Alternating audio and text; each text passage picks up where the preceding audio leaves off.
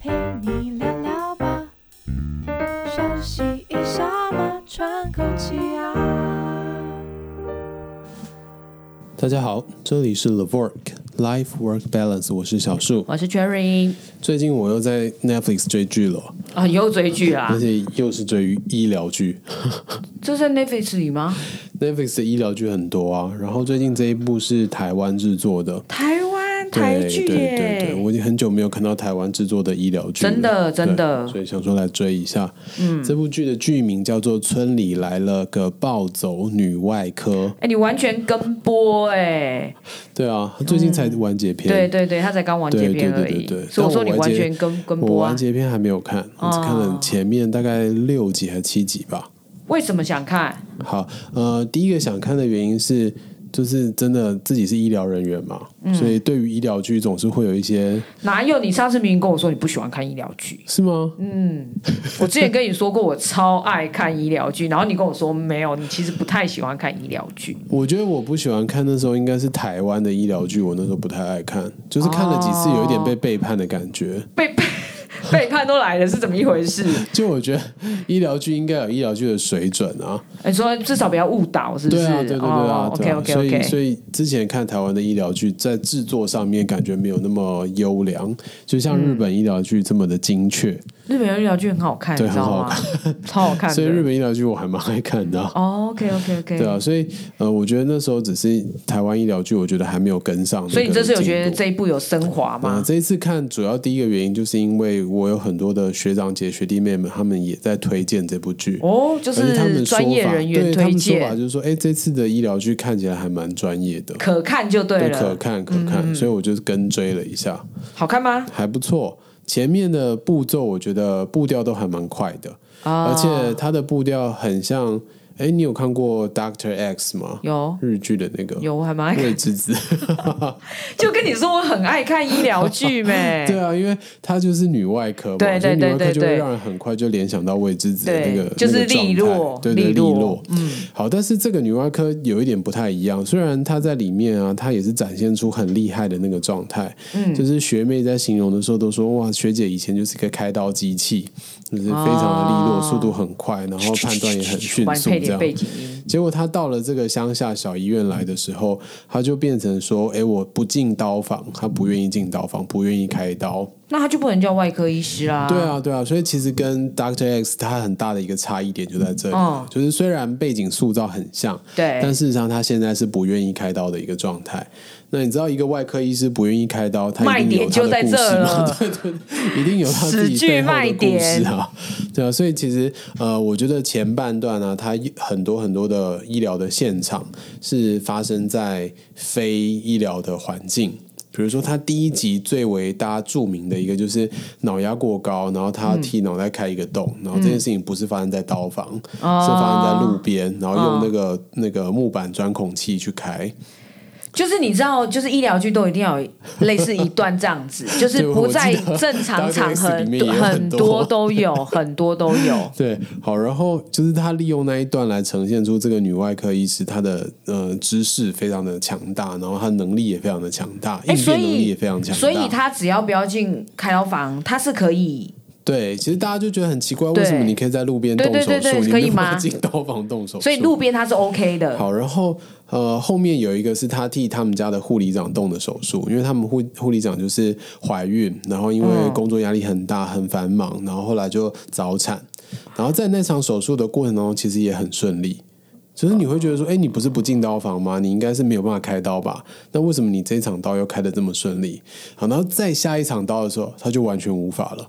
就在下一场刀，哦它是一个那个急性盲肠炎，就是对我们来讲，那就是一个很小常刀见的小刀，对小刀， 对啊，结果他完全无法，他就是在台上，然后手就是狂抖这样子，哦然后也一直刁难旁边的这些助手，就说：“啊，你拉弓没有拉好啊，那个那个视野要再让我看得更清楚一点啊。”嗯，然后各种毛病就跑出来了。嗯，好，然后随着剧情的推展，哦，以下就是暴雷成分，所以如果还哦，所没有以看。还没 看的，好啦，那就点点，那那中间都跳过，我怕你雷爆完以对后 雷暴完可能就就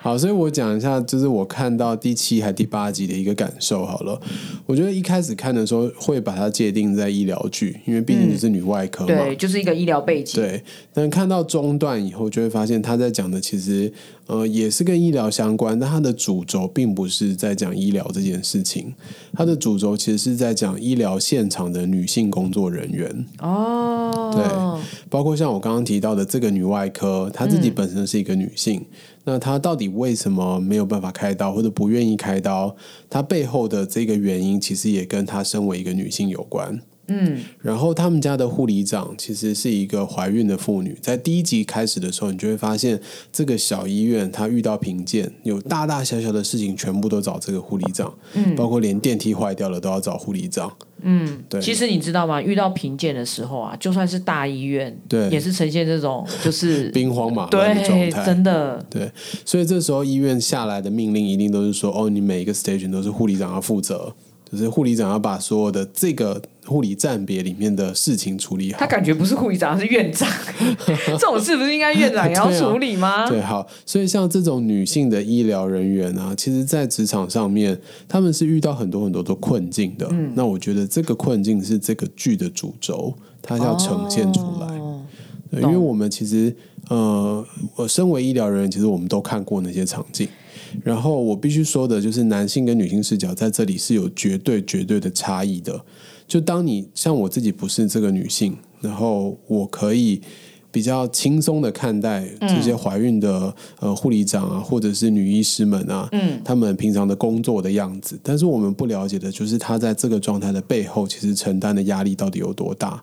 那个中间的认知落差其实是很大的，就一个男性跟女性来讲，所以你知道很好笑，其实，在医疗的领域里面，女性的比重还是很高的，嗯就没是错因为毕竟护理师是大众嘛是，然后护理师又以是是嗯女生为多，所没以错，呃，女性其实在这个职场里面应该是很大众的一块。对，那相对来讲，我们不要讲说受到保护，可能是一些就像我们一直在推行呃母性健康保护啊等等什么的，但医院其实一直不是一个非常友善，友善的环境，嗯没我错必须这么说。对，没错就是像我们没错这些从医疗体制出来的人，这我们就可以很明显的感受到。对，然后我觉得那个那个友那个不友善，倒不是来自于呃整整个环境，比如说呃病人的不友善，而是这个环境下包括一些制度上，嗯，对，就是像刚才讲到贫贱，对，它并不会因为你的怀孕贫贱这件事情可能就暂停，你的对工作可能就有别人替代，没错，对，然后这件事情，我觉得反而在企业端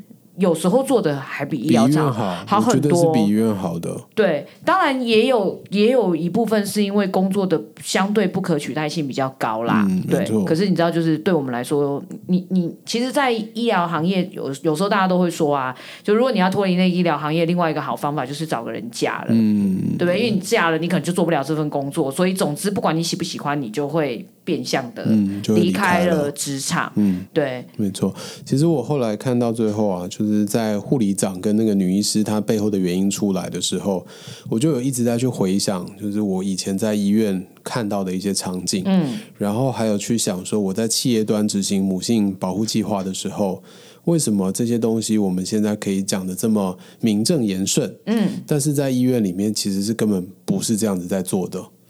就是可以，应应该说医院还是会讲这些东西，对啊但实质上不是这样做的，对不是这样对啊子做的，嗯，呃我不太确定这件事情对不对哦。就我自己的理解，过去呃，同事或者是跟我们同一个站别的护理师们，光是要请育婴假就是一件非常非常困难的事情。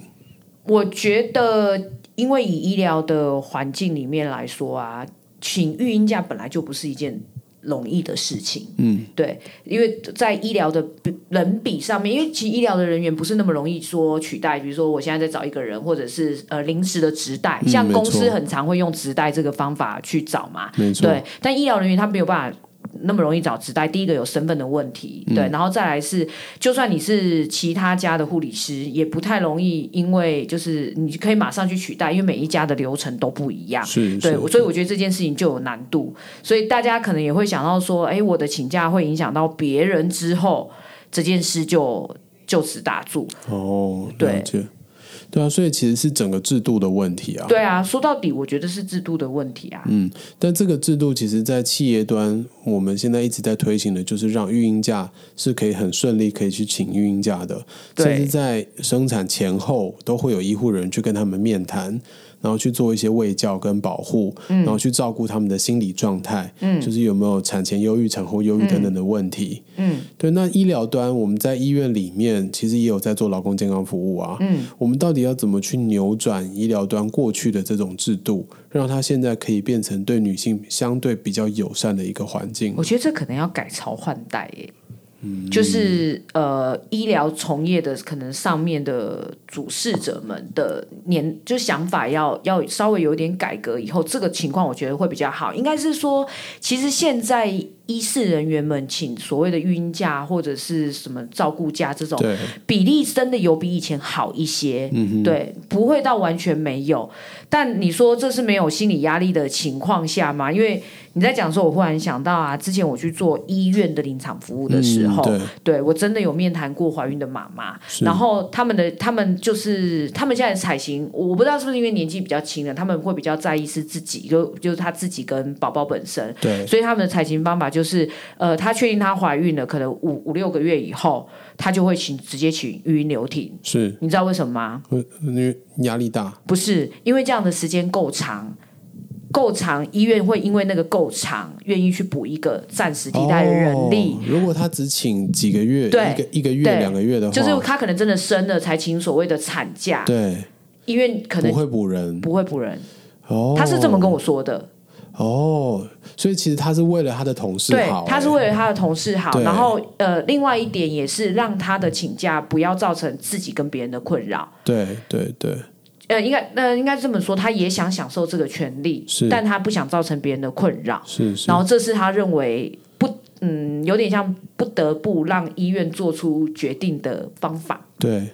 但是他就等于是呃自己放弃了一部分的工作权，对啊对，因为一般企业其实不可能在五六个月的对时候就叫你说你去对留职停薪啊，对啊，所以对啊他其实是用留职停薪的方式，但是他可以延长他后面就是产假放完以后的所谓的孕假。是是是，但你其实不觉得他们也是在做选择吗？对对对，确实。对而且如果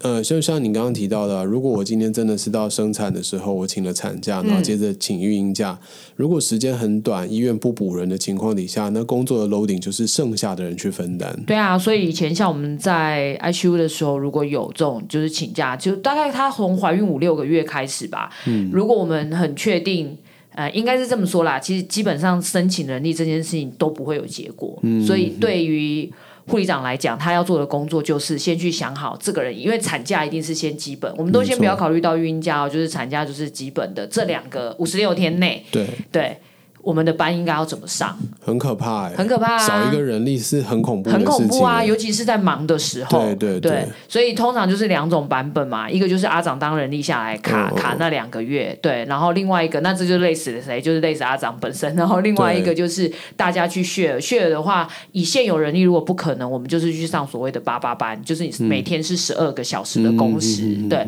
那那一阵子你的休假就是只会符合。法规最低的限度嗯不会有多的，就是也就是你可能不会有那种我想要出国放假多几天的但那那一时种。候会不会变成超长工时啊？他他一定会在超过钱帮你断掉，这个是哦医疗界最会算的 东西，真的。就是他一定不会让你的工时对违法，对他不会让你的公司违法但是的，那个班别底线上起来是很累，很累啊，很累，的班别很累，很累。对，是是，所以这真的很困难的、欸我觉得，就是我觉得护理师很辛苦，他们做了一个选择，就是利用这个选择来逼迫医院补人力进来，然后至他少比较不会造成身别边人其的他同困事扰的负担。对对那同时他自己的心理压力也会小一点点，要不然如果他真的造成同事的心理负担，他等到再回来的时候，难免会有一些耳语，就对是说，哎，为什么之前那个人都没有请，然后你就是在这时候要请孕假，然后让我们都搞到这么忙？对啊！可是你知道，像上次那个护理师在跟我聊的时候，我我第一个想法是，其实怀孕生孩子不是他的原罪，这不是他一个嗯没他错本来就可以经历的过程。那今天没错只是因为他的职业，然后跟他的工作场合。但他可能会收到，就像你小苏刚才说的、啊，不管他是前面先用自己的方法先请嗯补人，或者是真的他很很就是到后面才请假，然后让别人耳语，其实那个压力都是在他身上的。嗯，没错。像剧中的这个护理长啊，他的孩子就是因为早产的关系，所以才需要动手术。嗯，就是因为真的是忙到一个没有办法承受的那个状态。对啊，很然可后怕、啊。除了这个早产以外啊，他重新呃回归到职场的时候，他根本没有时间去请育婴假，他就是立刻生完休息完就回来了。他还有说修到五十六吧？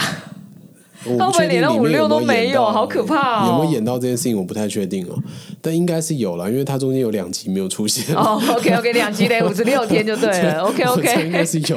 但她真的没有育婴假，因为她回来以后，她的婆婆就常常抱着她的小朋友来，然后就说：“哦，宝宝很很难喂啊，一定要亲喂啊，所以我只能抱来给你亲喂。”然后在这个亲喂的过程当中，理论上在企业端，我们一定会告诉企业说：“哦，三其十实分钟。就你本来就应该要给这个劳工他有哺乳的时间嘛，对对你甚对至他今天不是亲喂，你也要让他去挤奶对嘛。对对，对啊，然后今天这个医院的院长竟然是跟这个阿长说：“哦，你这样子在这边其实已经干扰到我们的病患了，你可不可以不要再带你的小朋友来医院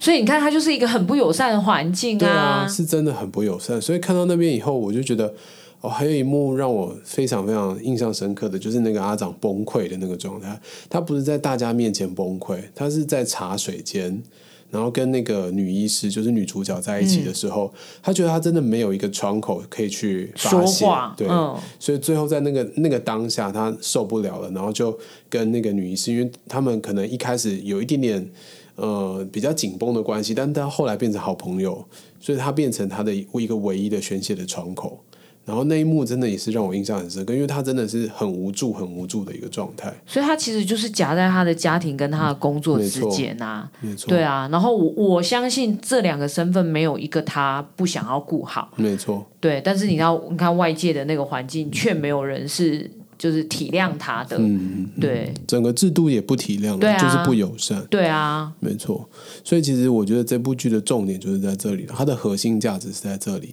它把一个我们以前在医院里面每天都看到的场景搬到大荧幕上，嗯让呃白色巨塔以外的人也可以非常的呃贴近他们的生活，看到他们在医院里面的样子是什么。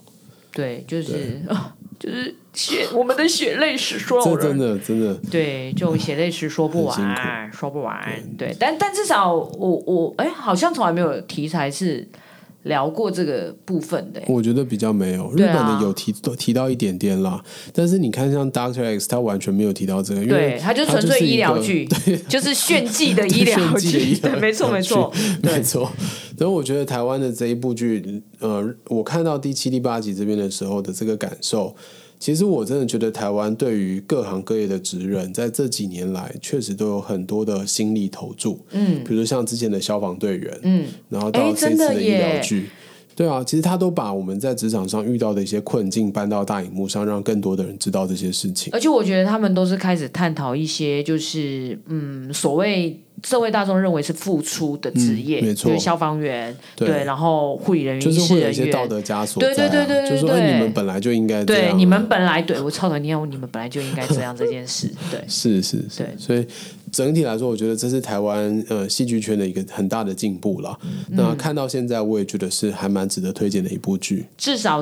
这个这个陈述的观点是值得大家去思考一下嗯去思考的没错好，小树一推，我 没看，